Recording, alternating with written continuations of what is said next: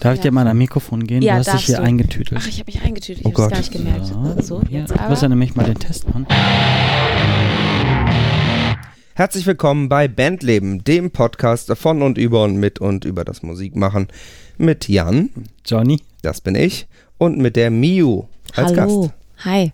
Herzlich willkommen. Wir sitzen hier heute am Silvesterabend. Wir haben Raclette gemacht und äh, essen jetzt gerade noch einen Berliner und was macht man noch an Silvester? Also ich muss sagen- Bleigießen haben wir auch gemacht. Es, Bleigießen darf man doch gar nicht mehr. Es geht doch jetzt Wachsgießen und das funktioniert gar nicht so geil, glaube ich. Bleigießen haben wir nicht gemacht, weil Nee, wir haben das jetzt ist Wachsgießen gemacht und das funktioniert gar nicht Ja, so gut. muss Aber Mio hat mir voll lieb, hat sie Silberzwiebeln mitgebracht. Diese klein eingelegten, die sind richtig bekömmlich. Die kann man auch danach Ja? so richtig schön wegnaschen. Das, das klingt ja Fast- super lecker. Ja. Fast so gut wie kleine Gürkchen. Aber Gürkchen, habe ich gehört, der Trend ist vorbei. Der Trend geht zur Sil Silberzwiebel. Ja, diese Ausgabe von Bandleben wird präsentiert von Silberzwiebeln. Ich wollte .de. gerade sagen, die letzte Folge für 2019, aber das werden wir nicht hinbekommen. Ihr hört das Ganze erst 2020. Wir haben Mio zu Gast. Sie Frohes ist, neues Jahr. Frohes Frohes Neues. neues Jahr erstmal an dieser Stelle. Sie ist äh, Sängerin Richtig? und ähm, wenn man sich fragt, was für ein Genre sie bedient, dann äh, muss man gar nicht so lange suchen oder recherchieren oder sich was anhören. Man braucht einfach nur gucken, dass ihr aktuelles Album Modern Retro Soul heißt. Ja. Und dann kann man sich ganz einfach machen und behaupten, dass das das Genre ist. Ja, Modern richtig. Retro Soul, das kommt hin. Ja, so habe ich mir das mal überlegt. Also und eigentlich genauso wie du es selber sagst, ich habe das Album so genannt, weil für die Leute ganz schnell klar sein sollte, was drin ist. Ist ja auch nicht schlecht, wenn man mit dem Album ein, ein Genre äh, dann prägt, sozusagen, weil man es so nennt. Ja, wenn man so ein Album macht, oder bei mir war das jetzt in dem Fall so, dass ich schon zwei Alben gemacht hatte und so eine Art kleine künstlerische Findungskrise hatte, wie ich jetzt danach weitermachen soll oder und ob und wie und überhaupt und Label, ja, nein, wenn ja, welches. Ähm, dass man ja dann sich diese ach, typischen beknackten Coaching-Fragen stellt, wie beschreibe deine Musik in einem Wort und diesen ganzen Kram. Und ähm, wenn dann Leute sagen so, ja, was machst du denn für ein Genre? war das für mich immer so, ja, ich mache Soul, aber das ist halt nicht altbacken, aber das ist halt auch nicht so nur modern und hm. und irgendwann bin ich auf die Idee gekommen, nee, es ist halt, also es vereint halt total viele oldschoolige soundliche Elemente ähm, mit aber auch so moderneren New Soul Einflüssen und vielleicht auch mal irgendwie so ein bisschen Pop Einschlag und irgendwann bin ich auf die Idee gekommen, ich nenne das Modern Retro Soul und da ist beides drin, was es sein soll und trotzdem viele Fragezeichen. Also nach dem Vorbild von äh, Venom gefolgt, mit ihrem Album Black Metal. Genau, Mio so habe ich mir das Modern auch Retro gedacht. Soul. Großes Vorbild von mir Ja, auch. sie ist morgens aufgewacht und dachte, ja, so nur anders. Ich finde ich find die Idee total gut und ähm, äh, ist ein guter Name für ein, für ein Produkt, sage ich jetzt mal so ganz, ganz hart. Ähm, du hast schon gesagt, das ist dein drittes Album. Richtig. Das heißt, du machst äh, schon länger als, als ein halbes Jahr Musik. ja, also ich habe halt immer ähm, Musik gemacht, also auch bei mir zu Hause, als ich klein war. Also habe ich irgendwann, als ich sieben war, angefangen, ähm, Klavier zu lernen und ähm, Musik war für mich immer wichtig, hatte ich immer Bock drauf, aber ich habe nie gedacht, dass ich das beruflich machen könnte, Mhm. weil in meinem Elternhaus auch Musik einfach nicht stattgefunden hat. Also und das war, Okay. ich bin jetzt also so gar nicht, gar nicht Gar stattgefunden? nicht, nö. Also, Also- die haben halt irgendwie Musik im Radio gehört und mein Vater hat irgendwie gerne Westernhagen gehört und solche Sachen und auch gerne alte Elvis-Platten. Aber ähm, ansonsten hat da keiner Musik gemacht oder so. Und ich hatte, warum auch immer, hatte ich da Lust zu. Als Wie- die Frage irgendwann so kam, aha, hast du Bock auf Ballett machen, Pony reiten oder Musik, war für mich so, ich habe keinen Bock auf Pferde, ich will nicht tanzen, gib mir ein Klavier. Hast du denn früher auch schon irgendwelche Artists oder Bands gehabt, die du in, in diesem Alter schon so richtig äh, geliebt hast, wo du dachtest, da muss ich mal auf ein Konzert oder da will ich alle CDs von haben oder sowas? ähm, gibt es ja so verschiedene Stadien, ne? So wenn man so ganz klein ist und anfängt Musik zu machen. Rolf Stokowski. Na, äh, selbstverständlich. Ein Ähm, Gott.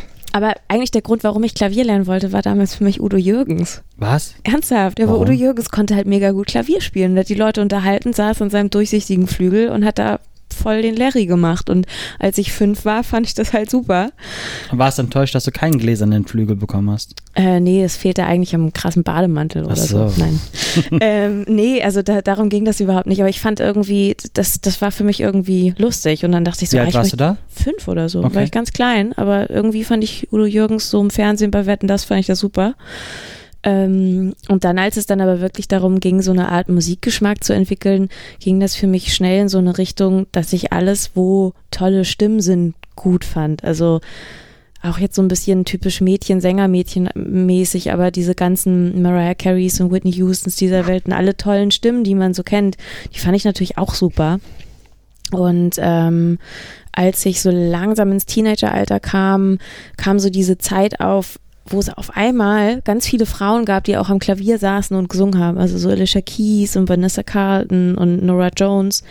Und irgendwie bin ich darüber dann so gekommen, dass ich das super fand und lustigerweise von, von diesen damals aktuellen souligen Sachen eher noch so rückwärts in die Zeit gegangen, als man dann so festgestellt hat, okay, die beziehen sich ja alle auf irgendwas. Und eigentlich mhm. hat es davon ganz viel gegeben. Und ich finde, das Geile am Soul ist, dass ähm, sich, also dass dieses Genre einfach so zeitlos ist, weil es sich immer so ein bisschen mal weiterentwickelt, aber auch total darauf besinnt, was irgendwie in dem Genre halt schön ist oder welche Soundelemente man da halt einfach gerne hat und so. Ja, man hat sehr gut diesen roten Faden da drin und dieses genau. Aufeinander aufbauen, ne? Ja, genau. Ja. Und also auch wenn du jetzt im Hip-Hop unterwegs bist oder auch im, in den 90ern, alles, was so im Hip-Hop so gesampelt wurde, sind ja. ja teilweise einfach so Schnipsel aus so Motown-Geschichten. Mhm. Und ähm, da habe ich eigentlich so ein bisschen meine Liebe dafür entdeckt, weil das halt irgendwie waren immer coole Stimmen, es war immer toll gespielt ähm, ich bin immer noch ein großer Fan davon, wenn so Aufnahmen irgendwie ein bisschen rauschen und ein bisschen, ein bisschen oldschoolig sind. Ja, genau. Also das, ähm, also ich mag gar nicht so Hi-Fi Hochglanz. Produktion. Ich finde das halt geil, wenn irgendwas so ein bisschen, bisschen knarzt und wenn man merkt, dass da irgendwie so ein Verstärker läuft, der halt irgendwie 60 Jahre alt ist oder so. Wenn da ein bisschen Liebe noch drin ist. Oder ja. ein bisschen Leben, sagen wir Leben. Ja, ja, es klingt halt automatisch wärmer, es klingt total organisch und ähm, ich glaube, was du den alten Produktionen ja dann auch immer anhörst, die haben halt mit so ganz reduzierten Mitteln haben die ja ganz viel gemacht oder die standen halt alle in einem Raum und haben gleichzeitig gespielt. Ja. Und durch diese ganzen Übersprechungen am Mikrofon oder du hattest nur ein Mikrofon noch übrig, was du vors Schlagzeug stellen konntest und so. Deswegen ist da halt einfach so viel Leben drin. Und wenn man das halt einfach so steril, alles so getrennt wie möglich dann halt irgendwie ja. versucht aufzunehmen, dann wird's gerne auch mal ein bisschen toter was natürlich genau. für die eine oder andere Musikrichtung geil ist und für den einen oder anderen Song vielleicht auch total cool, wenn es ein bisschen, ein bisschen clubmäßiger und auf den Punkt sein soll. Aber ich äh, bin auch Fan davon, wenn man das an bestimmten Stellen einfach wieder rausnimmt. Ich, da sagst du schon was ziemlich Wichtiges. Also ich glaube, diese alte, alte Aufnahmetechnik, die es früher gab, dass halt wirklich alle Musiker in einem Raum waren, haben halt sehr viel so so Wärme reingebracht mhm. teilweise und halt auch dadurch, dass halt nicht alles auf dem Punkt war, alles auf dem Takt war, alles mhm. äh, mit Metronom durch äh, durchgetaktet war. Dass du es auch nicht so editieren konntest. Genau, ne? dass du es nicht mhm. editieren konntest, war das halt auch einfach, dass da viele äh, ja, Schwingungen oder beziehungsweise auch Geschwindigkeitsveränderungen drin waren, die halt so diesen gewissen, diesen Kick gegeben haben. Ja, ne? so ein bisschen davon und ähm, wir haben jetzt einen Teil der Platte auch in einem alten Studio, im Studio Nord in Bremen aufgenommen. Und wenn du in so einem Vintage-Studio bist, du brauchst ja nur so einen bestimmten Mikrofonvorverstärker oder so, mhm. so ein, irgend so ein Preamp, der halt einfach von sich aus schon so rumrauscht. Und das, das kannst, kannst du halt nicht wegnehmen. Das mhm. ist dann halt irgendwie da. Das kannst du halt nachträglich versuchen, so ein bisschen zu reduzieren.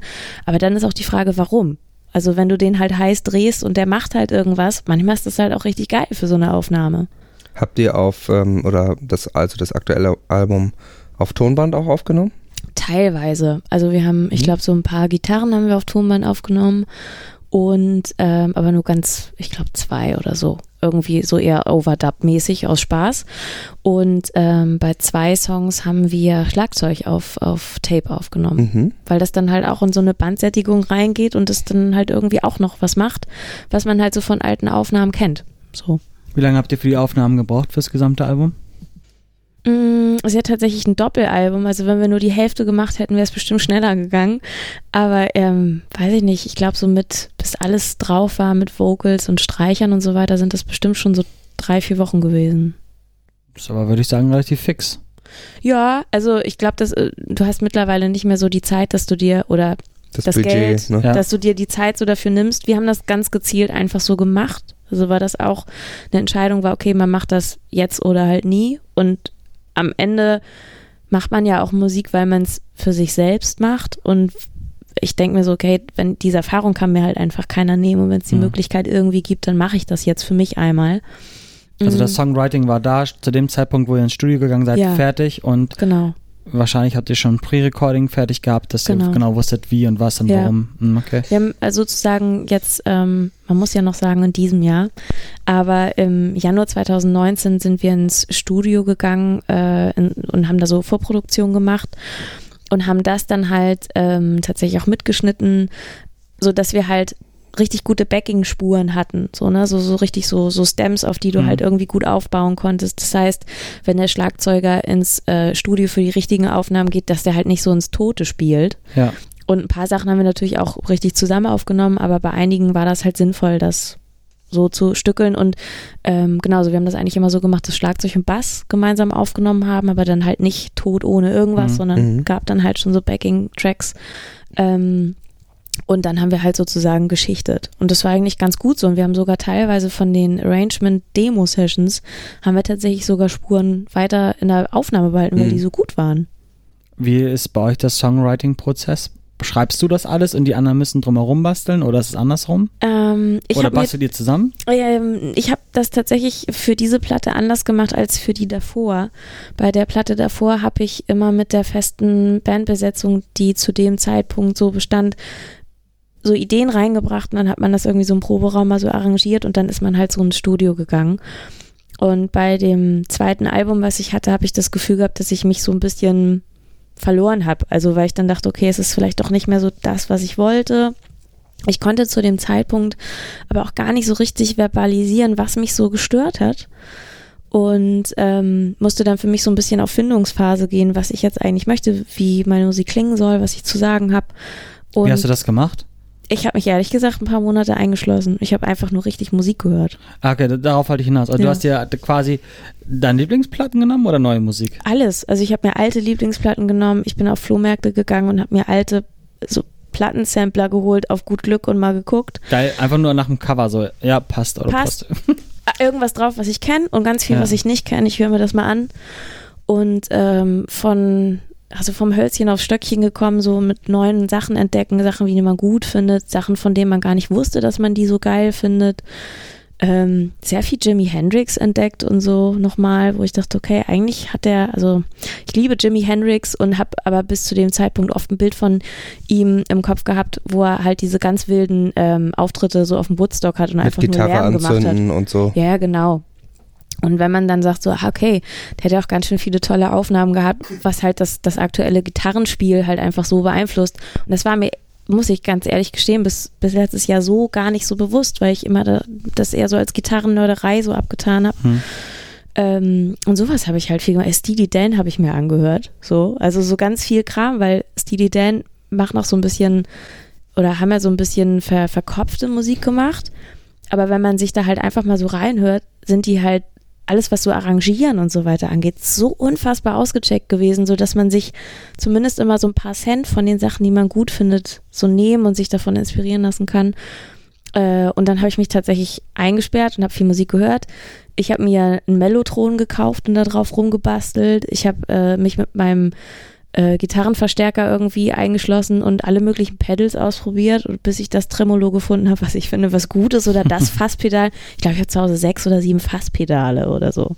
Bis ich dann, also genau, so Fass ist halt ein großes Thema auf der Platte halt auch und überhaupt so für, für das, was ich an Gitarren auch irgendwie toll finde. Und ähm, als ich das dann genau wusste, wo ich sagte, okay, da etwa soll die Reise hingehen, so und das sind meine musikalischen Heroes und da und davon bin ich beeinflusst, habe ich mir ähm, Leute gesucht, mit denen ich Songs gemeinsam geschrieben habe. Ich hoffe aber So. stark, dass du so ein Mixtape für jedes Bandmitglied gemacht hast. So Mhm. auf Kassette oder so selbstgebrannte CD und so. Das bitte einmal durchhören, da soll die Reise hingehen. Ähm, also nicht als Mixtape, aber ja, haben die gekriegt. Also es gab halt klare Vorgaben, wie soll was klingen, wie soll eine Aufnahme klingen, Okay. ähm, wie, wie möchte ich irgendwo was haben, was sind Elemente, die ich gut finde. Und oft war das so, dass sich das ähm, beim Songwriting mit meinen Co-Writern so ergeben hat. Also ich habe viel mit, ähm, mit Magnus Landsberg geschrieben, das ist auch in Hamburg ein Gitarrist und Singer-Songwriter, der seit so ein paar Jahren am Start ist und immer mehr Songwriting macht, der aber auch in so vielen Bands halt schon gespielt hat, dass der halt einfach so viel gesehen und geschrieben hat. äh, und der sich einfach sehr gut auf, auf mich und meine Themen und so einlassen konnte. Und äh, mit Kai Petersen, kennt ihr Kai Petersen? Der hat bei Rantanplan gespielt, ganz lange. Mhm. Und der hat halt Gott sei Dank, da klingelt was, ja. ja, der hat halt auch noch so einen, so, einen, so einen punkigen Einschlag so reingebracht. Also alles, was so deftige Gitarrensounds, alles, was so ein bisschen unperfekt war. Der hat übrigens auch die eine Seite des Doppelalbums gemischt und auch so co-produziert. Und äh, Steffen Häfelinger, mit dem habe ich auch viel geschrieben, der ist tatsächlich viel doller im Pop beheimatet. Also der hat, glaube ich, irgendwie sogar das erste oder zweite von Culture Candela so mitproduziert und das weiß man halt alles gar nicht. Mhm. So, und der, ähm, äh, er hat jetzt irgendwie gerade auch so eine Platinplatte mit für Vincent Weiss gekriegt und damit läuft er gar nicht so durch die Gegend und erzählt das groß rum. Mhm. Ähm, aber äh, macht das halt viel, aber hat halt auch dann Bock auf, wie soll ich das sagen, ähm, ab und zu mal nicht, nicht diese wirklichen Pop-Projekte zu machen, sondern auch versuchen zu sagen, ich mache ein bisschen glaubwürdigere Sachen, die aber auch Pop-Appeal haben. Und so ist das dann halt zustande gekommen, dass ich mich mit den Leuten getroffen habe und dann hat man meistens so am Ende des Tages hatte man einen Song. Mhm. Fällt es dir schwer, von den Ideen vielleicht loszukommen, wenn du merkst, dass die nicht so umsetzbar sind, wie du es gerne hättest? Also wenn du jetzt sagst, ich möchte gerne, dass da so ein, ich sage es mal ganz plakativ, so ein Jimi Hendrix Solo drin ist und der Gitarrist oder du selber bekommst es aber nicht so hin, wie du es eigentlich haben willst, weil ich kann mir sehr gut vorstellen, wenn man so diese genaue Vision davon hat, ich möchte das und das und das Element und so und so und so aufgenommen haben und dass es dann nicht klappt, dass es sehr frustrierend für einen selber in diesem Songwriting-Prozess einfach ist und ähm, also ich glaube, ich würde total an meine Grenzen kommen, wenn ich das nicht so hinkriege, wie ich mir das vorstelle. Ähm, ich glaube, das sind so zwei Fragen. Also die eine Sache, ob man sich so von, von Ideen lösen kann beim Songwriting. Ich glaube, das habe ich relativ gut gelernt. Also dieses Kill Your Darlings, wenn man Mhm. irgendwie so in eine Richtung geht und Mhm. merkt, das geht nicht weiter, dass man dann sagt, Dass man es auch töten muss. ja dann. genau, dann ach scheiß drauf, komm, wir gehen jetzt in die andere Richtung. Oder wir schreiben uns das auch vielleicht für was anderes. So, das kann ich, glaube ich, mittlerweile ganz gut. Und bei der Produktion war das so, dass wir, also dadurch, dass ich jetzt halt schon so ein paar Jahre in Hamburg Musik mache und ein paar Leute kennen und auch mein Umfeld und so weiter, dass wir ganz gezielt gesagt haben, okay, wir machen die Platte und versuchen die Leute mit ihren Stärken für alles einzusetzen. Mhm. Und dadurch hatten wir nie das Problem, dass wir von irgendjemandem was abverlangt haben, was nicht so sein Ding ist. Okay. Und dadurch ist das Team aber auch größer geworden. Aber es war auch irgendwie geil. Also wir haben da so zum Beispiel einen alten Schlagzeughasen noch dabei gehabt für viele Songs, der ist Lars Plockstieß. Ähm, der fährt auch total auf viele so Nashvillige Sachen ab und das ist halt auch einfach so ein totaler Klangspezialist. Du gehst zum Mhm. Beispiel in so einen, so einen Aufnahmeraum und der steht aufs Schlagzeug und denkst so, das klingt furchtbar. So, und dann gehst du in die Regie und denkst so, der hat das genau abgepeilt, das klingt unfassbar geil. So, ne? Mhm. Also der weiß genau, wie sein Schlagzeug wie klingen muss und aufgenommen. Und ähm, der hat auf eine Art und Weise ein ganz besonderes Schlagzeugspiel, wodurch so eine Platte auch viel luftiger klingt. Und dann gab es aber auch Songs, die halt einfach richtig krass stoisch genagelt werden müssen und richtig on point sein sollen. Und ähm, da hat man dann einfach wieder andere Leute für eingesetzt. Und das war aber nie so, dass man gesagt hat, ah, wir nehmen den Besten hiervon Mhm. und dass das so ein Ausstechen war, sondern es war wirklich so, ey, wir wollen, dass ihr der, dabei der passt dahin und seid. Genau. Also war war- schon mehr so ein Team, so eine Teamplayer-Platte. Genau, es war eine totale Teamplayer-Platte und es war auch so, dass wir gesagt haben, also ich möchte eigentlich, ich würde mir wünschen, dass ihr alle dabei seid, wenn ihr Bock habt und ich möchte, dass jeder was macht, also jeder, was er gut findet und bei den Gitarren war das halt auch so, dass, dass wir haben, also Arne zum Beispiel, den du ja auch kennst, Mhm. der hat halt einfach so einen super krassen, bluesigen John Mayer-Ton und ähm, der musste bei bestimmten Songs halt auch drauf und bei anderen Songs wiederum passt war es das dann wieder nicht so richtig. genau, Ja. ja. Also schon nicht so dann das Solo-Projekt, wie man es sich äh, äh, erwartet oder wie, wie man sich das vorstellt, sondern schon sehr Bandgefüge. Total. Ja. Also es ist halt äh, nicht solo im Sinne von, ich mache alles alleine und diktiere den Leuten was Mhm. vor. Ähm, ich glaube, also so eine Art guten Chef macht ja im Prinzip auch aus, dass er weiß, was er kann und was er nicht Ja. kann. So, und ich glaube, ich muss halt am Ende eine Vision haben und ich, ich laufe irgendwie so vorweg und was ich machen möchte und, und stehe da vorne an der Bühne und schreibe die Songs federführend sozusagen ähm, und singe das ja halt auch, aber ich weiß halt, was ich nicht kann. So, und ich weiß halt, wofür ich welche Leute brauche und wofür ich welche Leute begeistern muss. Wir hatten ja im äh, Vorgespräch, hattest du vorhin schon angedeutet, also dass du eben auch drüber nachgedacht hast, Label oder kein Mhm. Label oder so. Und äh, Modern Retro Soul ist ja ähm, im Zuge von einem Crowdfunding Mhm. entstanden oder mit per Crowdfunding finanziert worden. Ähm, also hat, hast du da einen modernen, eher unüblichen Weg sozusagen genommen, äh, bist aber auf Platz 68 gechartet, behauptet zumindest Wikipedia. Stimmt sogar. Ähm, was, was ich immer ähm, respektabel finde, überhaupt zu charten, ohne jetzt ein, eine große Industrieunterstützung sozusagen zu haben. Wie war da die, die Struktur? Hast du dann wirklich völlig auf ein Label verzichtet und das selbst gemacht oder hast du da dir trotzdem noch, ich sag mal, traditionelle Industriestrukturen auch dazu geholt? Ähm, also damit du charten kannst, brauchst du natürlich einen ganz normalen Vertrieb. Mhm, ne? Also den, den brauchst du natürlich. Irgendwie muss die Platte doch in, auch in den Laden ja, ja, kommen. genau, dafür. sonst, genau, die, die muss ja gelistet werden, sonst kannst du nicht charten. Aber bei mir war das dann halt wirklich so, also diese letzten, die ersten beiden Platten, die waren halt durch. Und ähm, ich bin halt bei einer kleinen Plattenfirma damals unter Vertrag gekommen. Das würde ich sagen, war für das erste Album super, weil es ja auch so eine Art Gütesiegel ist, ne? Also dass es so heißt, das ist nicht die Band, die keiner will, sondern wenn das irgendwo mal rauskommt, ist schon ganz okay. Beim zweiten Album sind halt so ein paar Sachen schiefgelaufen, wo ich nicht weiß, ob das jetzt immer nur an der, also ich glaube nicht, dass das am Songwriting oder an der Platte lag, sondern ich habe das Gefühl, dass das Marketing da auch teilweise nicht stimmte. Wobei man dann auch fairerweise sagen muss, dass eine Plattenfirma immer weniger CDs verkauft und ich auch natürlich sehe, dass die Schwierigkeiten haben, halt alles mit dem gleichen Fokus irgendwie so zu bewerben. Und dann war für mich halt die Entscheidung, okay, wenn ich jetzt noch ein drittes Album mache, dann möchte ich irgendwie einen Schritt nach vorn machen. Und das hieß für mich, dass ich das einmal musikalisch irgendwie machen will. Also musikalisch möchte ich mich weiterentwickeln und mehr auf den Punkt schreiben und produzieren und ähm, auch das Gefühl haben, dass das wirklich das ist, was ich machen will. So, es sollte so eine Art Statement sein. Und das zweite war, ich wollte jetzt keine Kompromisse so eingehen, wenn die Platte rauskommt. Also entweder mache ich das mit einem Businesspartner und ähm, der behandelt das mit genauso viel Fokus, wie ich das gerne möchte und man das bei und beide das so sehen, oder man macht es halt alleine. Und in meinem Fall war das so, dass ich ähm, tatsächlich keinen Businesspartner in dem Sinne gefunden habe, der das so machen wollte mit Ja. mir. So und großen Labels erzählen wir halt seit Jahren, ja, hm, mach mal Deutsch. Und ich denke immer so, boah, machen halt alle so. Äh, und es gibt super viele Künstler, die haben dann halt einfach auf Deutsch gemacht, weil alle das so gesagt haben. Das Mhm. finde ich halt, finde ich unspannend so. Ne? Also wenn irgendwann der Tag kommt und man hat Bock, das zu machen, alles gut, aber seine persönliche, das persönliche Musikmachen nur darauf auszurichten für vermeintlichen Erfolg, finde ich halt irgendwie Ja, kacke. doch so, so einem Trend quasi hinterher zu laufen. Ne? Ja, also ich finde es auch, also soweit ich das sagen kann, kurzfristig. kurzfristig und manchmal auch so ein bisschen rückgratlos. Ne? Also weil Mhm. damit tritt man ja nicht an, um Musik zu machen. So und wenn du halt nur das machst, was dir alle Leute sagen, dann kannst du auch ganz schnell so eine Klippe runterhüpfen. Mhm. Und ähm, genau, und das war für die kleinen Labels, war das halt in dem Maße, wie ich das machen wollte, nicht finanzierbar. Und dann stehst du halt da, wenn du sagst, okay, du machst das mit einer kleinen Plattenfirma, du musst aber trotzdem die ganze Produktion bezahlen, kriegst wenig Geld für so eine CD und die machen auch nicht die Promo, die du gerne Ja. hättest. Das ist für alle blöd. Also für das kleine Label, was irgendwie denkt, oh, die Künstlerin, die so viel, ha, können wir nicht so, hm.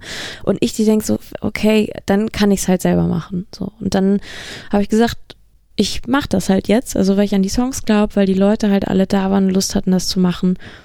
Und dann, ähm, ich hatte selber noch so ein paar Sparnis, Sparnisse und ähm, dann habe ich halt gesagt, ich gucke, ob ich das hinkriege. Und Mhm. habe mit dem Crowdfunding 22.000 Euro eingesammelt. Und dann sind wir ins Studio gegangen. Und ich habe halt ähm, zum Veröffentlichen mir natürlich auch so normale Promoter gesucht, ne, so damit die Ja, die kann man dann ja auch selbst anheuern, da brauchen wir Ja, ja keinen, genau. keinen Mittelsmann für. Genau, aber die brauchst du halt schon, ne? Also weil du kannst ja, Ja. nicht, also alle Redakteure selbst anschreiben wäre ja schon maßlos. Also und dann wie Erfolgsversprechen, das ist, steht ja auch nochmal auf dem Mhm. anderen Blatt.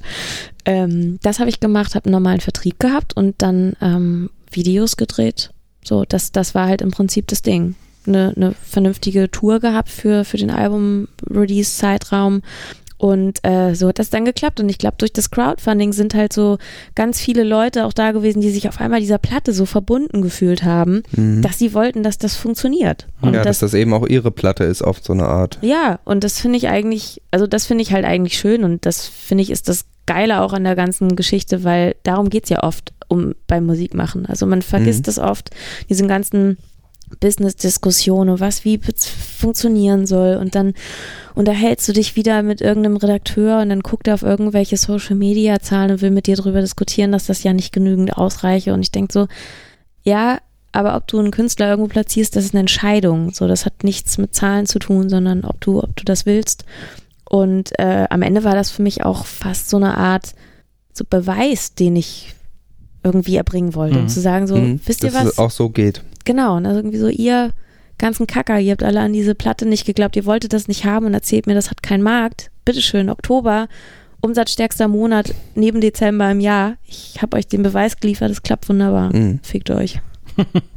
Punkt. Ja. Und wenn Darauf sie, wenn. Ja. wenn sie jetzt wieder was wollen, ne, dann müssen sie mit einem ordentlichen Vorschuss ankommen. Und dann, Ja, also ich bin da jetzt auch nicht irgendwie nachtragend oder im Sinne von, ähm, dass ich jetzt auf einen dicken Sessel setzen würde und das Gefühl hätte, ich wäre jetzt sonst was. Ich bin ja trotzdem noch eigentlich ein verhältnismäßig kleines Licht, aber ähm, ich glaube, ich habe jetzt immerhin so viel Einblick in alles Mögliche, dass ich ein ähm, ganz normaler Gesprächspartner auf Augenhöhe bin. das so, ist ne? natürlich auch ein Riesenvorteil davon, wenn man es selbst gemacht hat. Ja, dass man nicht als Musiker da steht und äh, sozusagen immer das Label hat machen lassen und Mhm. gar keine Ahnung hat, wie Musik überhaupt Genau. äh, irgendwie an die Leute kommt. Ja. Also, Das war auch schon ein Anspruch, dass du weißt, wie was funktioniert und warum äh, Business-Entscheidungen so getroffen werden, wie sie ge getroffen worden sind oder getroffen werden. ich habe von meiner Zeit als Musikerin in der Werbung gearbeitet. So, Okay. und das kommt mir halt in vielen Punkten, glaube ich, zugute, weil Mhm. ich nicht so Berührungsängste mit den Social-Media-Themen habe oder ich glaube, ich habe auch einfach eine gesunde Distanz dazu. Also Mhm. ich hab, kann da so eine Strategie finden, mit der ich Spaß auch an den ganzen Themen habe.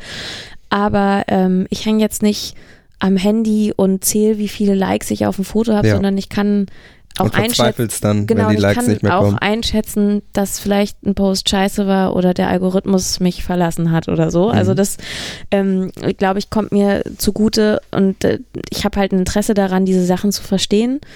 Und was ich bei mir in den Jahren gesehen habe, in den letzten, dass ich halt schon relativ viel toure, halt auch für eine, für eine Künstlerin, die jetzt in dem Sinne gar nicht so kommerziell groß, riesig erfolgreich war ähm, oder ist und dass da halt irgendwie grundsätzlich Leute kommen. Also ich habe Hm. eigentlich nicht das Problem gehabt, dass ich irgendwie Touren gespielt habe, wo ich immer mit einem riesen Minus oder so rausgegangen bin, sondern ich konnte immer meine Musiker bezahlen und habe in der Regel eigentlich auch das gleiche verdient wie die. Ähm, und was für mich oft nicht verständlich war, wenn ich dann da saß und dachte, okay, also ich fahre jetzt nach Bad Homburg, das ist sehr weit weg von Hamburg und da sind 400 Leute, der Laden ist ausverkauft. Warum finde ich keine Booking-Agentur? Also warum ist da halt keiner, Warum will da keiner mal äh, 20 Prozent von abhaben, sozusagen? Erstens das, genauso. Und für eine Booking-Agentur, die dann halt den einen oder anderen Kontakt hat, wo ich dann denke so, mach doch mal eine Tür auf. Hm. Ja, also das also ist für euch ein leichtes, irgendwie eine Tür aufzumachen und beim Rest mit zu verdienen. Ich habe schon so viel Vorarbeit geleistet, ich schnall es nicht. Und ähm, das war es halt eigentlich eher für mich, weil ich, ähm, glaube ich, schon gesund einschätzen konnte oder kann, wo bei mir Baustellen sind, was ich besser machen kann oder ähm, wo, wo mir manchmal auch ehrlich gesagt einfach die Kapazitäten fehlen, um das alles alleine zu machen und Klar. noch toller zu machen. Aber wo ich dann trotzdem sehen konnte, okay, ich habe so viel ehrliches Marketingwissen im Hintergrund, dass ich auch manchmal denke, dass Leute was falsch einschätzen in dem Business oder irgendwelchen Trends hinterherlaufen, Hm.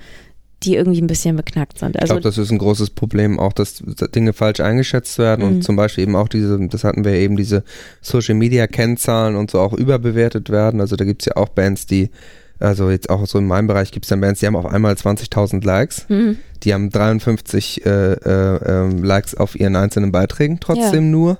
Äh, wenn man dann bei Spotify, also als Artist kann man ja bei Spotify reingucken und dann mal guckt, äh, da kannst du ja andere Artists mit dir vergleichen. Und dann, sie, dann sehe ich, dass eine Band, die 25.000 Likes hat, äh, nur ein Fünftel von den tatsächlichen Hörern hat, wie meine Band, die 5.000 Likes hat, ja, dann äh, kann man immer mal wieder an so Stellen sehen, dass es auch, ich meine, es ist hier, das Problem ist nicht nur dieses, ich sag mal, Klick kaufen, sondern das Problem ist eben auch einfach, wie die Leute blind diesen Zahlen auch vertrauen oder sich so sehr an diesen Zahlen aufhängen, dass sie sagen, ja, das ist eine große Band oder ein großer Künstler, die haben ja viele, viele Likes oder viele Abonnenten oder auf welcher Plattform auch immer. Ähm, genau, die sagen da ist halt auch einfach viel aus. Fake, Fake-Hype da. Ja, und so. die Zahlen sagen oft auch gar nicht so viel aus. Ne? Also Ja. ich habe zum Beispiel bei mir das Ding, dass äh, meine Spotify-Zahlen eigentlich auch verhältnismäßig schlecht sind. Aber ich kann das halt ganz klar darauf zurückführen, dass ich noch ein Publikum habe, was halt voll gerne Vinyl kauft. was gar nicht bei Spotify stattfindet Genau, eigentlich. also ja. die, die kaufen sich halt tatsächlich, also ich habe das Glück, viele Leute haben sich meine CD oder meine Musik einfach richtig normal gekauft. Warum sollen die auf Spotify die halt auch noch ohne Ende streamen? Ja. Ähm, oder warum ist das eh so ein Heavy Rotation Streaming? Ne? Also ich finde, das ist halt auch total genreabhängig. Und ähm, da vermisse ich dann halt manchmal gerade von den vermeintlichen Business Insidern, dass das jemand also gesund ins Verhältnis setzt. Die oder sollten, halt, gerade die sollten in der Lage sein, das zu verstehen, eigentlich. Genau, und ähm, was du halt bei Spotify auch oft hast, dass du vielleicht mal das Glück hattest, dass du mit irgendwas in der Playlist warst, aber dass sich das halt auf den Rest deiner Songs gar nicht auswirkt. Mhm. Ähm, oder ich kenne halt auch mehrere Künstler, die bei Spotify sehr, sehr gut funktionieren, wo sich das aber halt überhaupt nicht aufs Live-Geschäft übertragen Ja. lässt. Mhm. Also da kommen dann halt einfach keine Leute zu Konzerten, die können nicht buchen. Und ähm, genauso, das, das finde ich dann halt immer lustig, wo ich denke so, okay, ich, so, also wir Künstler sollten doch nicht mehr in der Lage sein, diese Sachen vernünftig interpretieren zu können. Wozu sollen wir dann die Industrieleute brauchen, wenn die das nicht können, eigentlich, ne? Ja, Oder das nicht sehen wollen. Ja. ja, genau. Der ähm, Daniel Wirz, da hatten wir den, den Alex Henke, den Bassisten auch schon im Podcast, der ist auch so ein Extrembeispiel. Der hat ja durch, durch die Fernsehsendung, wo der mitgemacht hat, eine Riesenreichweite und der verkauft ja auch Läden aus und so. Und die Songs von dem, also die Musik gibt es online nicht. Die ist nicht bei Spotify, die ist nicht bei Apple Music und du kannst sie auch nicht, kannst sie nicht als MP3 kaufen. Ja. Kannst sie wirklich nur als CD kaufen, weil die, haben- die haben sich gesagt, oder er hat gesagt, ja, meine Leute sozusagen, unsere Fans, die kaufen die CDs und Mhm. den Multiplikator Fernsehen hat er ziemlich gut genutzt. Ähm, Sing meinen Song und wo der überall war. Und ähm, ja, wer die haben will, der kauft sich schon die CDs. Der geht dahin zu den Konzerten und das tun die Leute ja. Das Ja. funktioniert halt. Also da sagt er auch, die, sozusagen, ich kannibalisiere mich nur selbst, wenn ich das jetzt auch noch bei Spotify anbiete. Ähm, ist natürlich auch in heutigen Zeiten sozusagen eine gewagte, äh, gewagter Move zu sagen, ich ent, ent, enthalte mich diesem, diesem auch letztendlich auch ja, diesem Einkommens, äh, Einkommensstream so. Aber ähm, ja, da kann man jetzt auch nicht sagen, das ist ein irrelevanter Künstler, der ist ja nicht mal bei Spotify. Ist auf jeden Fall eine mutige Entscheidung und äh, verdient total Respekt, dass das halt für ihn auch so gut klappt. Also ich finde, der Felix Kummer hat ja auch was ähnliches gemacht. Der ist ja ganz normal Mhm. bei Spotify und so weiter unterwegs, aber der hat seine, seine Platte und CD ja auch nur über seine eigenen Vertriebskanäle Genau. angeboten. In seinem Und, Pop-Up-Store und dann im und halt online genauso. Und äh, oder auch das Finn Kliman-Beispiel. Ich Mhm. finde halt eigentlich so schön, dass es diese Gegenbeispiele gibt. Ne? Also natürlich sind jetzt alle drei genannten Künstler haben halt irgendwie so einen krassen Reichweitenvorsprung, das darf man auch nicht vergessen. Aber ähm, trotzdem halt, dass man sagen kann, so ey, nur weil irgendwie man seit 30 Jahren irgendwas so macht, wie man es macht oder weil ähm, viele Leute sich so gegenseitig nachplappern und ähm, so kurzzeitig so sehr Streaming begeistert sind, weil das irgendwie die vermeintliche Rettung gegenüber der Raubkopiererei ist, ähm, ohne dann nachzudenken, dass am Ende ja wahrscheinlich halt dann doch ein paar Leute dabei sind, die deutlich weniger verdienen an der ganzen Geschichte und ähm, das meistens nicht die Labels sind. Ähm, Finde ich halt auch eigentlich gut, dass, dass es halt Leute gibt, die dann sagen, okay, es geht anders. Und ich Mhm. finde, den Anspruch muss man eigentlich auch haben. Aber es ist halt auch schwer. Also ich finde so in allem, was man so als Berufsmusiker dann auch macht und struggelt und sich darum kümmern muss, dass man irgendwie genug spielt, dass man dann noch ein Video dreht und hier noch und hast du nicht gesehen. Dann noch zu erwarten, dass man die Welt verändert, ist halt auch eigentlich hart. Ich muss sagen, da will ich mal ganz kurz einhaken. Deine Videos habe ich, äh, ich habe mich natürlich vorbereitet. Aha. Äh, finde ich sehr gut, sind super produziert und Danke. haben einen super geilen Look und ähm, das finde ich ist eigentlich auch vielleicht eins der wichtigsten Marketing-Tools, die man so als Band oder als Künstlerin hat, sind einfach diese visuellen äh, Videos auf YouTube, weil wie viele Leute klicken sich durch YouTube durch und sehen dann vielleicht mal ein Video, was ein bisschen besser aussieht als das, was man so kennt und ich glaube, das ist vielleicht auch ein Türöffner für Leute, die halt bei Spotify nicht so funktionieren, ne? Ja, also ich glaube, was man nicht vergessen darf, also ich habe mir jetzt auch in den letzten Monaten ja extrem viel Gedanken über den ganzen Scheiß gemacht. Also eben, wenn du eine Platte rausbringst und verstehen willst, wie die Sachen funktionieren. Es ist ja auch hart verlangt, wenn du jetzt Künstler bist, dass du den Leuten sagst, abonniert und folgt, also abonniert mich und folgt mir auf jeder. Fucking Plattform, Plattform und äh, bitte streamt meine Musik ohne Ende, kauft eine CD Und auch am besten auf verschiedenen Plattformen streamen. Genau, und guckt bitte auch noch äh, mindestens zehnmal am Tag mal Video.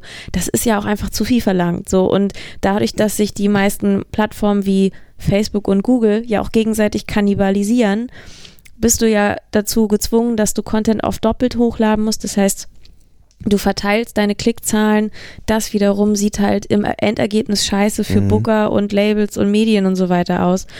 Und das sind halt so Probleme, wo ich denke so, ja, aber denk das doch mal zu Ende. Also die Künstler können am Ende am wenigsten dafür. Also ähm, es kann nicht alles super geil aussehen. Also und dann hast du am Ende ja immer noch, wenn du sagst, so Videos, das ist super wichtig, aber Videos zu machen ist halt auch einfach scheiße teuer. Ja, super ne? teuer. Also wenn du dann Mhm. denkst, so, okay, ich mache jetzt halt noch so und so viele Videos, das, das sind Es ist so viel Arbeit. Also immer wieder. Arbeit, sagen, es ist es teuer, ist super anstrengend. Wie viele. Ideen ich schon hatte für irgendwelche Videos, so, so Konzepte und so, wo man dann auch schon geplant hat und geguckt hat, was braucht man für Requisiten, was braucht man für Locations, äh, wer, wer macht Kamera, wer macht Schnitt, all diese Sachen. Ähm, ich weiß nicht, wie oft ich da schon irgendwelche Ideen, so, so halbgare Planung hatten, die dann einfach weggeworfen wurden, weil es einfach aktuell nicht machbar ist wegen Geld und oder auch einfach Mhm. nur auf, wegen Aufwand. Ich war in diesem Jahr so genervt, dass ich Videoschnitt einfach selber gelernt habe. Ach, was? Also ich habe dann irgendwie so Mhm. ganz oft so Sachen gehabt, wie so, nee, ich brauche jetzt nur jemanden, nein, dreh, gib mir das Material, ich schneide das selber. Ja, Okay. wir machen es inzwischen auch so, dass äh, unser, unser Gitarrist äh, das dann schneidet. Also Ja. ich mache Color Grading und, und Ja, äh, dann habe hab ich noch einen Kumpel, der kann noch besser Color Grading und die ganzen Post-Effekte. Also Malik, liebe Grüße, den hatten wir ja auch schon. Wenn, wenn, ich, wenn ich glaube, ich, ich komme da nicht Malik. weit genug, dann wird Malik nochmal angefunkt. Aber genau, das ist auch so ein Punkt. Also da, da haben wir auch ga- gar keine Lust mehr, da jemanden zu haben, der es dann, der es dann auch nicht so macht, wie wir es wollen. Was halt auch schwierig ist, wenn man da als Künstler an diesem Punkt ist, dass man halt die Videos macht und so weiter, dass man da halt nicht den, ich nenne es jetzt mal ganz hart, den Verstand verliert, weil du ja sowieso schon in diesem ganzen Prozess drin bist, Platte aufnehmen, Platte mischen, hier nochmal reinhören, da nochmal rein, dann vielleicht noch die Werbung selber machen. Ja, und, Und eigentlich dann- wolltest du ja nur Musik machen. Eigentlich ne? wolltest du nur Musik machen und dann stehst du da irgendwie am Filmset und merkst, es läuft alles nicht so, wie du dir das vorstellst. Also wir hatten das jetzt gerade mit meiner Band, ähm, äh, haben wir jetzt auch ein paar Videos gedreht und wir haben das, machen das eigentlich regelmäßig so, dass wir nach Budapest äh, fahren, fliegen und äh, da drehen wir mit einem befreundeten Team dann Cool. gleich mehrere Videos auf einmal. Nice. Das ist aber halt auch mega anstrengend, ne? Dann drehst du an dem einen Tag den einen Song und am nächsten Tag den anderen Song, hast vorher noch einen Tag Anreise, einen Tag Abreise und das ist halt echt so dann morgens um halb fünf aufstehen und dann bist du um sechs am Set, wirst geschminkt und dann musst du aber auch performen und abliefern. Und das war dieses Jahr für uns auch leider echt so, wo wir gesagt haben, also hier knallt's gleich untereinander, ne? Weil Mhm. dieser Druck einfach so riesengroß war, ne? Dass du ja da halt echt aufpassen musst, dass du da cool bleibst und das halt durchziehst. Ne? Und gerade wenn wir mal in unserem Bereich gucken, wir sind ja jetzt hier keine Topstars und, und, und haben da irgendwelche Manager und, und irgendwelche Assistenten, dass man es da ist halt nicht vieles so, dass selber du mit der Limo muss. hingefahren Ja, wirst, genau. im Bademantel aussteigst, Ja. äh, da deinen Song dann dreimal machst und dann wieder in die, in die Limo getragen wirst. Ich glaube, das ist das Anstrengende an der Sache. ne? Also ich glaube, solange du immer noch diesen Punkt hast, dass du ähm, vor, also mit einem beschränkten Budget halt auch immer noch so eine Art Bittsteller bist ähm, und dann einfach viel selbst machen musst, solange bleibt es halt einfach anstrengend. Also wenn du jetzt jemandem weiß ich nicht, 15.000, 20.000 Euro geben Ja. kannst für ein Video, dann wird, glaube ich, vieles Wenn alle schlagartig ordentlich einfacher. bezahlt werden und so. Genau, dann, so. Ja. Und also ich, ich verstehe halt auch das Dilemma in der ganzen Sache. Ähm, aber ja, also ich, wir waren jetzt auch im September, waren wir in Südspanien, in Malaga. Und das ist ja halt auch die Ecke, wo ganz viele dieser Spaghetti-Western gedreht worden sind. Mhm. Also es sieht dann halt auch aus wie Mexiko und Westernstadt und so. Deswegen haben wir da gedreht, das war total geil. Aber da hatten wir halt auch das Dilemma, dass wir morgens ganz früh aufstehen mussten, damit wir die frühe Sonne mitnehmen. Ja, Damit es auch mit- so aussieht. Dann, Genau, ja. ab mittags knallt die Sonne Ja. zu hart mit Schatten und kannst ja auch nicht stehen. Also ich als halber Albino sowieso gefühlt nicht so. Ähm, und dann halt irgendwie kurze Pause. Pause war da aber meistens auch, dass wir irgendwo wieder zurückfahren mussten Ja. in irgendwas und so Stunde, dann wieder neu schminken, weil das auch alles verläuft, der ganze Rotz. Und ähm, dann ging das nochmal weiter bis zu circa 20, 21 Uhr. Und ist dann halt so vier, fünf Tage am Stück. Und ähm, natürlich müsst ihr Männer auch immer ganz toll aussehen, aber als Frau ist das halt nochmal ungleich gemeiner, weil du, also du wirst ja dann auch noch geschminkt und du siehst es sofort, wenn du halt einfach nicht so richtig fresh bist und hast ja teilweise noch fiesere Beauty-Standards einzuhalten. das so ist bei mir auch relativ extrem. Aber ich zeig, ich zeig dir noch mal ein ba ba Ach so, okay. Bandbild von Ja, okay, meiner dann muss ich das auch nochmal machen. Also ich, das ist zum Beispiel was, das finde ich beim Frausein manchmal so gemein, dass man sich halt mit allen Instagram-Influencern, die gefotoshoppt sind, bis Ja. gar nichts mehr Ja, klar. Ja. irgendwie so betteln muss und da irgendwie so einen Standard mithalten muss, dann denkst du so, keine normale Frau sieht so aus und erst recht nicht, wenn die morgens um halb vier aufsteht und zwölf Stunden am Tag dreht. Das ist so witzig, dass Okay, du ich meinte jetzt auch eher den Aufwand mit dem Make-up. Also Also bei mir war es zum Beispiel jetzt so, dass bei den letzten Videos, die wir gedreht haben, da war ich einfach so genervt und so gestresst, dass mir jetzt einfach scheißegal wie ich, äh, war, wie ich aussehe, wie meine Haare sitzen. Ne? Und dann sehe ich das Endprodukt und denke so, oh Mann, das mit den Haaren hätte vielleicht Ein, mal einmal zur Seite streifen und Ja. es wird 10% besser gewesen. Also wenn, wenn man die neuen Videos sieht, wenn die raus sind dann und mal auf die Haare achtet, weiß, sieht man genau, was ich meine. Also es hört sich auch immer so albern an, wenn man da als Künstlerin so drauf pocht oder wenn man überlegt, so, hm, Na, kann ich mich nicht, als kann, Frontfrau genau, kann ich mich ne? nicht, kann ich nicht halt irgendwie mich selber schminken, ich kriege das im Alter doch auch irgendwie hin. Aber ganz ehrlich, das, du, du musst da halt eigentlich jemanden haben als Haar- und Make-up-Lady, die allein aufpasst, dass du nicht scheiße aussiehst. Ja. Ja, Also die halt ständig nochmal nachgucken und sagt so, nee, hier dein Augenring, der ist wieder da oder du glänzt oder Haare, hier dies, das. Und das ist, das ist mit das Wichtigste, gerade wenn du halt so als Gesicht im Ja. Vordergrund stehst. Also ähm, ich finde, das sieht ja selber dann immer so, so albern aus, wenn man sich so Behind-the-Scenes-Geschichten anguckt und dann läuft dann noch jemand rum und macht so Shishi um die Sängerin und so. Ich finde das selber immer albern. Aber wenn du dann halt denkst so, nee, da wird jetzt gerade ein Video gedreht und ich ja, das muss dann auch Leute wirklich spot mich- on sein. Genau, die Leute sollen mich angucken, so ich will da nicht scheiße drauf aussehen. Ja. Nimm die Strähne aus dem Gesicht. Hast du noch so eine rausgefallene Wimper im Gesicht das ganze Video lang oder irgend sowas? All solche Sachen, so. Genau. Oder einen halben Popel, der irgendwo hängt und keiner sagt dir Bescheid oder was weiß ich. Also das ist alles schon, äh, also das, ja, so ungefähr. Also so mit, man denkt so, das muss doch jetzt jemand sehen, dass ja, ja, das genau. nicht gut wie, aussieht. wie, konnte Hallo. das, wie konnte das ke- keinem auffallen oder so, ne? ja. Wir haben Wer, noch gar wo nicht war so, das denn? War das bei Game of Thrones, wo ein Starbucks-Becher stand? Ja, ja. Mhm. Also es passiert jedem und überall. Wir haben noch gar nicht so richtig über die Vergangenheit, Vergangenheit gesprochen, wie du überhaupt diesen Schritt gewagt hast oder beziehungsweise wie du es auch umgesetzt hast, das Ganze professionell zu machen, weil ähm, ich habe was gelesen und da kann das auch natürlich auch wieder sein, dass Wikipedia da lügt, aber ich habe gelesen, du bist ja auch Dozentin. ja, Dozentin für so, so mittlerweile eigentlich so Musikmarketing-Stuff, ja. Und äh, würdest du sagen, dass das, Do-it-yourself-Marketing und so, ja. wo machst du das genau? An der Hamburg School of Music und tatsächlich an der, also zeitweise auch an der Europäischen Medium und Business Akademie in Berlin. Ja, hört sich krasser, also Mega hört sich gut. krass, krasser Name so. Ähm, und genauso ein paar Workshop-Geschichten immer mal. Und dann natürlich auch, wenn Leute sagen, hey, ich hätte gerne eine Beratungsstunde oder hilf mir mal über ein paar, paar Wochen so stückchenweise. Machst du dann Musik und das Dozentendasein 50-50 oder überwiegt das Musikmachen schon? äh, das Musikmachen überwiegt. Also das habe ich mir aber auch in den letzten Jahren äh, richtig hart erarbeitet und da bin ich auch total dankbar für, dass das so gut bei mir klappt. Also es ist halt äh, so, dass ich halt viel mehr Musik mache, als dass ich irgendwie viel doziere oder so. Hm. Ist immer so mal ein bisschen nebenbei oder dass ich für jemanden Pressetext für so eine Band schreibe oder so.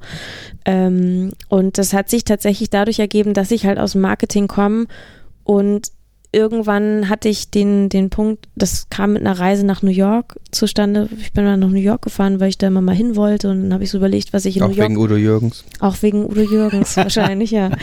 Äh, nee, tatsächlich eigentlich wegen so allen möglichen Filmen und Serien, die man Mhm. gerne mag. So. Warst du wenigstens Weihnachten über da und hast Nee. den Rockefeller Center Baum gesehen? Nee, ich glaube, Weihnachten wäre mir New York zu krass. Das habe ich mal gemacht. Das, Das war auch echt geil. heftig, Ja? Mann. Das war echt super voll und super. Kevin allein zu Hause Ja, mäßig. total. Mhm. Das war echt heftig. Das mache ich auch nie wieder. Mhm. Und der Baum war auch gar nicht so hübsch, wie ich dachte. Und es Oh waren nein. eine Million Menschen drumherum wollten diesen scheiß Baum sehen und ich wollte einfach nur weg, weil es super gequetscht war. Es ist ja auch so ein kleiner Hof, so ein kleiner Ja. Innenhof gefühlt so und da ist da so eine Schlittschuhbahn noch drumherum und nee, das war echt alles viel zu doll. Ich war im Mai da. Also es Ach, war so eine, so eine gute Zeit da, um dahin zu fahren. Schön den Zentralpark, ne? Zentralpark. ja, und dann habe ich mir so eine Liste gemacht, was ich alles machen will. Und mich hat so dieser ganze Freiheitsstatuen-Mist, der hat mich gar nicht interessiert, sondern ich wollte eigentlich eher so Filmorte so abklappern, die ich gut finde. Oder ich wollte mir einfach so auf dem Broadway jeden Tag bunte Lichter angucken auf dem Times Square und so.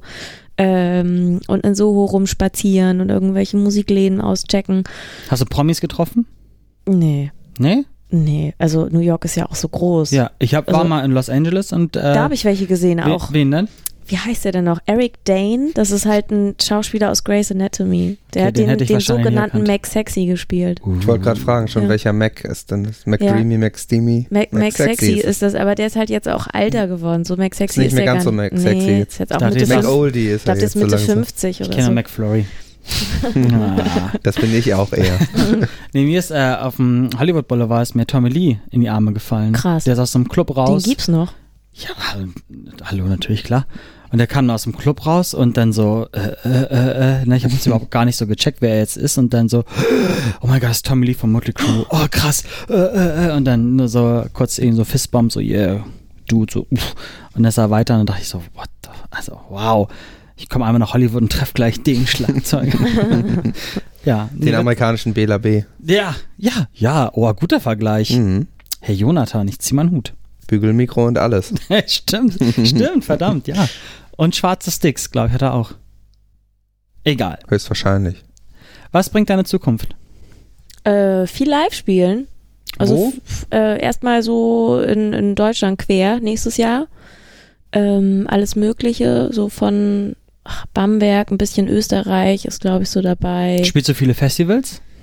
Nee, wahrscheinlich nicht. Also so ein paar kommen, glaube ich, noch. Aber so hast richtig, du doch gemacht, ne? Richtig große Festivals noch nicht. Nee. Aber Was war das Größte so? mh, das Ape Jazz.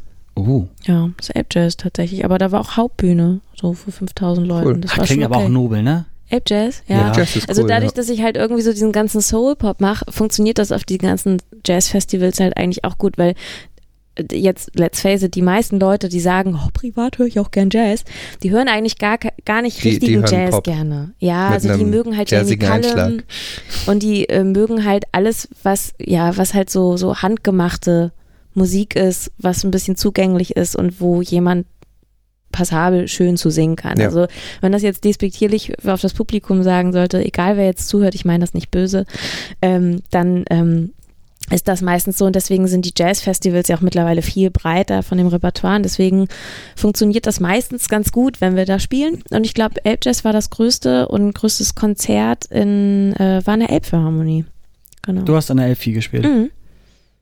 Als erste Okay, das war. Bandleben meiner. Noch vor der Eröffnung, ne? Ja, noch vor der Eröffnung. Wow. Als Ja. eine der, Nicht der schlecht. war so eines der exklusiven Konzerte sozusagen. Darf ich nochmal ganz kurz was zu deinen, zu dem was äh, sagen, was du gerade ge- angesprochen hast mit ähm, den Jazzhörern?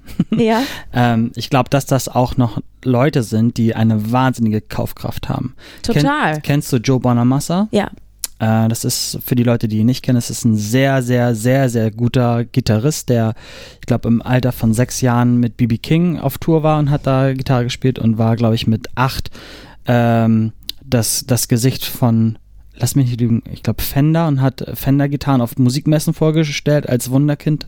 Krass. Naja, auf jeden Fall, das ist einer der, der besten Blues- und Rock-Gitarristen, die es im Moment aktuell so gibt. Und der hat nämlich genau das gleiche Publikum.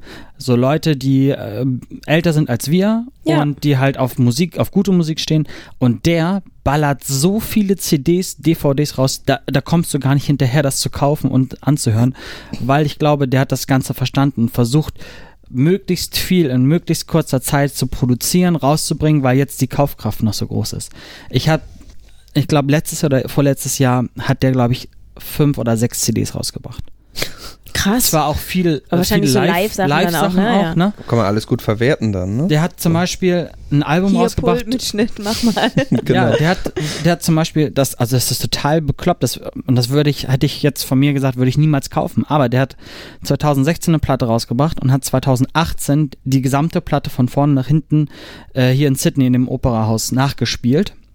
Jeden Song, hat den aufgenommen und nochmal als Platte rausgebracht. Ja, ist doch und ist geil. damit wieder in die Top Ten gekommen. Ist doch super cool. Also so, weißt du, so, so, ich Ja. sag's jetzt mal so abgewichst zu sein und quasi alles doppelt und dreifach zu verkaufen, Ja, macht halt ja dann, dann aber auch Sinn. ich glaube, das hat noch nichts mal mit abgewichst sein zu tun, weil wenn du dann überlegst, also äh, im Zweifel überlegt sich er das oder er hat ein paar Leute um sich herum, die schlau sind und das dann auch verstehen. Die Frage ist ja auch, was wollen die Leute von dir? So, und wenn, mh, ich habe mir auch lange Gedanken gemacht über dieses Thema Merch. So, und meine Leute, natürlich habe ich auch ein paar T-Shirts, aber die meisten Leute, die zu meinen Konzerten gehen, die begeister ich nicht mit ein paar T-Shirts. Mhm. So.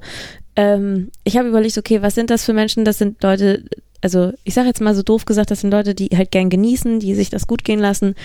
Und ich habe zum Beispiel äh, mit der Elbgold-Rösterei, die in Hamburg ist, habe ich so eine kleine Koop gemacht und es gibt halt mein Lieblingsespresso als Mio Wake Me Up Espresso, weil ein Lied von mir auch so heißt. Ach was. Und das Lustige ist, das geht bei Konzerten richtig gut weg, weil so ganz viele Das war eine Leute. geile Merch-Idee auch einfach. Es ist Weil die Leute- was anderes. es ist halt geiler Kaffee, es ist halt qualitativ. Also für mich ist wichtig, dass ich den Leuten keinen Scheiß andrehe.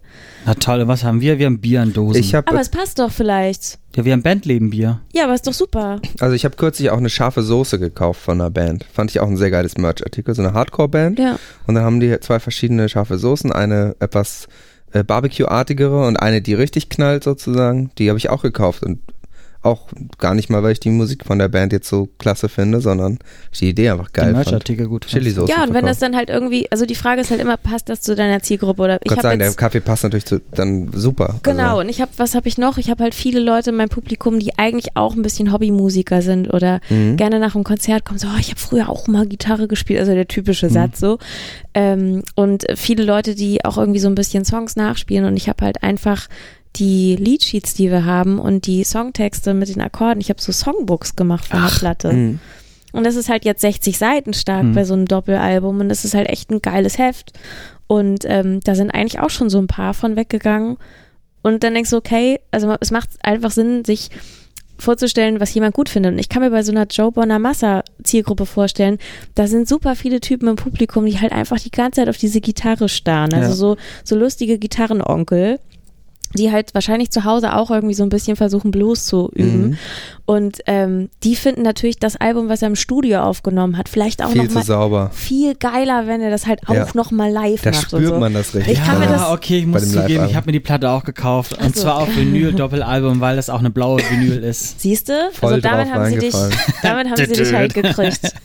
Aber ich glaube, bei dir ist ja auch so viel Vinyl, oder? Also wird Ja. auf jeden Fall in dein Konzept passen. Ja, Weil ich habe was, auch Vinyl. was ihr vorhin sagt mit dem Spotify-Ding, ne? Das ist ja gerade bei deiner Musik jetzt eigentlich auch ziemlich, na, doof will ich jetzt nicht sagen, aber es ist auch schon ein bisschen, ja, fragwürdig, wenn du halt Wert legst, legst darauf, dass du äh, irgendwelche Mikrofonvorverstärker hast und dass da so ein bisschen Grundrauschen drauf ist, das dann zu digitalisieren, da geht viel, Und als vielleicht 96 äh, Kilohertz Ja. MP3 dann. Ja, du musst den, also geht halt auch viel Charme dann wahrscheinlich verloren, so, ne? ich weiß, weiß ich jetzt so gar nicht. Also ich bin tatsächlich auch so, ich, ich höre selber gar kein Spotify. So, also wenn ich Musik gut finde, dann kaufe ich sie mir einfach. Oder wenn du den Podcast hörst, dann hörst du den natürlich auch auf Spotify oder auf Apple Music oder sonst ja, okay, das, das macht man natürlich schon so, weil das auch so die gegebenen Quellen sind, wo man das dann halt her hat. Aber Wo wie kann gesagt, man denn deinen Podcast hören? Ich, bei da Apple, wollte ich gerade bei hin. Spotify, bei diese ganzen. Mio hat ja auch einen eigenen Podcast.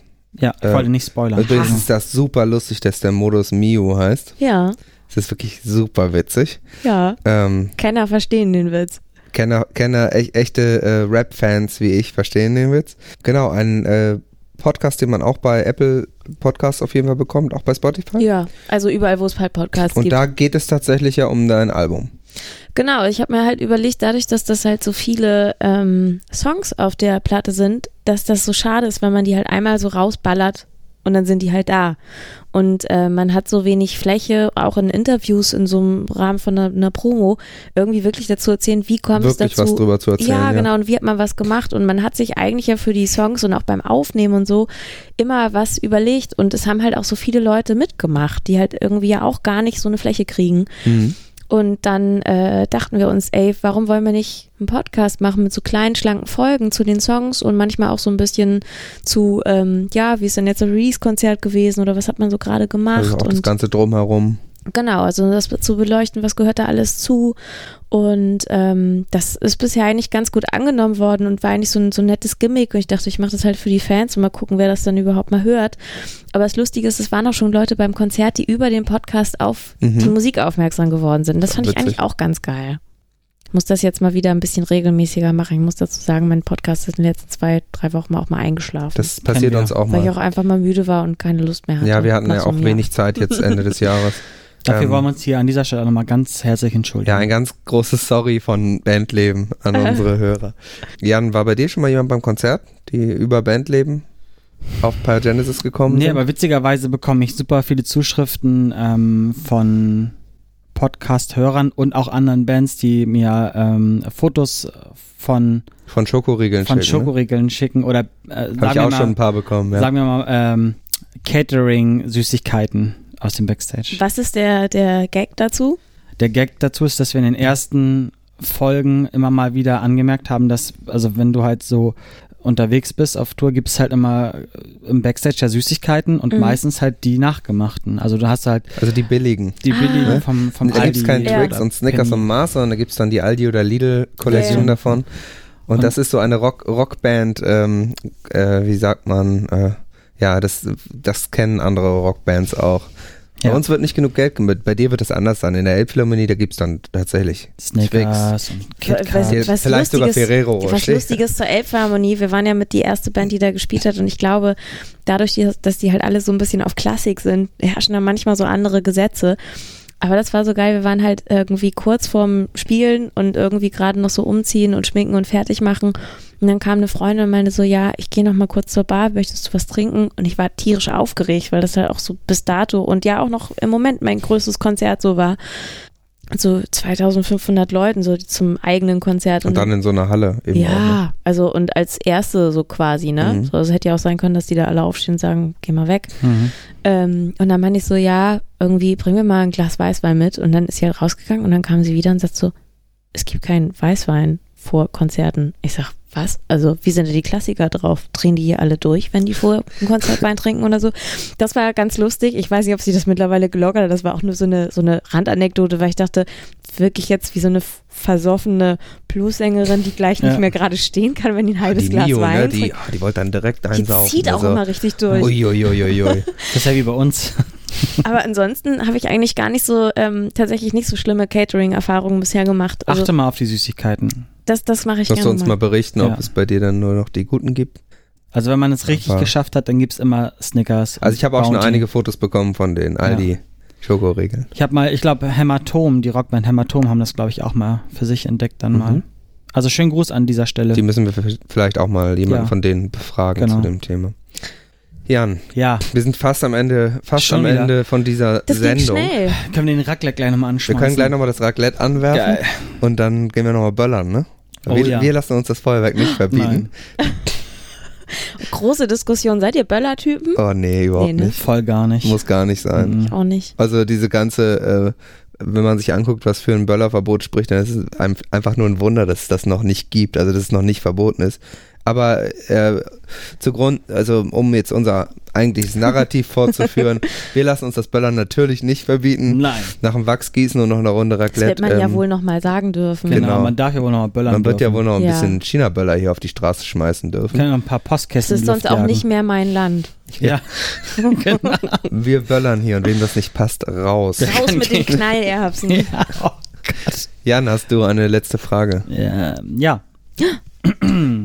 Vielleicht sollte ich mir für nächstes Jahr mal was Neues einfallen Eine lassen. neue aber, letzte Frage. Ja, da, dann ist das jetzt die letzte, letzte Frage. Oh, okay, jetzt bin ich aber hart gespannt. Nee, äh, nächstes Jahr muss ich die, Ja, die letzte Frage machen. wir, da denken wir uns noch was aus. Okay, also, wenn du von der Bühne kommst, was ist das Erste, was du machst? Meine hohen Schuhe ausziehen. Es ist ganz lustig, meine hohen Schuhe ausziehen, weil wenn du an 90 Minuten auf so hochhackigen Dingern stehst, dann hast du Bock, barfuß rumzulaufen oder einfach in die Sneakers zu schlüpfen und dann was trinken. Leute kurz umarmen, sagen, hey, war geil oder war scheiße. Nein, machen wir nicht. Okay. Ja, also, solltet ihr unseren Gast ähm, demnächst mal live sehen, achtet bitte auf die Schuhe. Die trägt sie nur für euch. Vielen Dank, dass du da warst. Es hat Danke uns großartigen Spaß gemacht. Mir obwohl auch. heute Silvester ist. Wir gehen jetzt noch mal ein bisschen raclettieren, dann böllern wir noch eine Runde und wir sehen uns dann im nächsten Jahr wieder. Oder in diesem Jahr, eigentlich am diesem Jahr. In diesem Jahr. In diesem Äh, Jahr. das hier war Bandleben. Wir hatten Mio zu Gast. Ihr findet äh, auf www.bandleben.de alles zu uns und auch zu der Folge. Da werfen wir auch ein paar Links rein zu deinen Social Media Kanälen, damit du mal ein paar starke Zahlen da bekommst. Ach komm, Und, so kacke ähm, sehen die nun echt nicht aus. Wir gucken uns das gleich nochmal an. Ja, mach mal. K- Kaufen im Zweifel noch ein paar Klicks.